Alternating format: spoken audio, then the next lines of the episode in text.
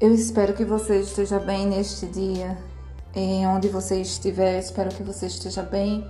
Se você não estiver, peça força ao Senhor, peça coragem, peça esperança e Deus ele concede a paz que você precisa.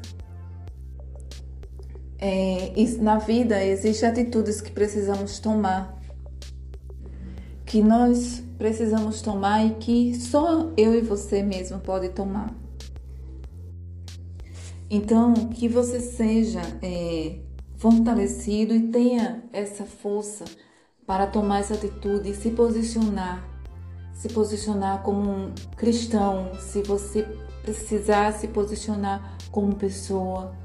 A palavra do Senhor disse em 2 Crônicas é, 29 e 11 diz assim: Meus filhos, não sejais mais negligente quanto aos, aos seus deveres o Senhor os escolheu para estarem diante dele, para o servirem, para dirigirem o povo no culto e para lhe queimar, queimarem incenso.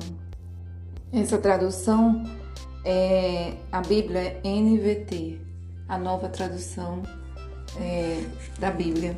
Então, assim, que você possa, é, trazendo para os nossos dias, que existe Deus ele quer que nós, como cristãos, nos posicione é, nesses dias.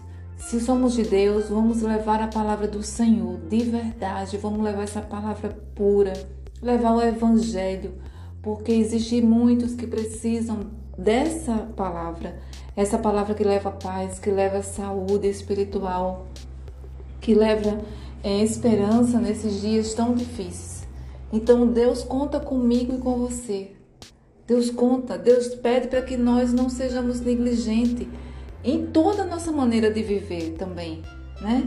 E nós que temos responsabilidades como cristão, na igreja, aonde colegamos, aonde temos, fazemos parte de uma comunidade, aonde você estiver, se existe um lugar onde é, podemos levar essa mensagem é nas redes, porque é aonde alcança o maior número de pessoas.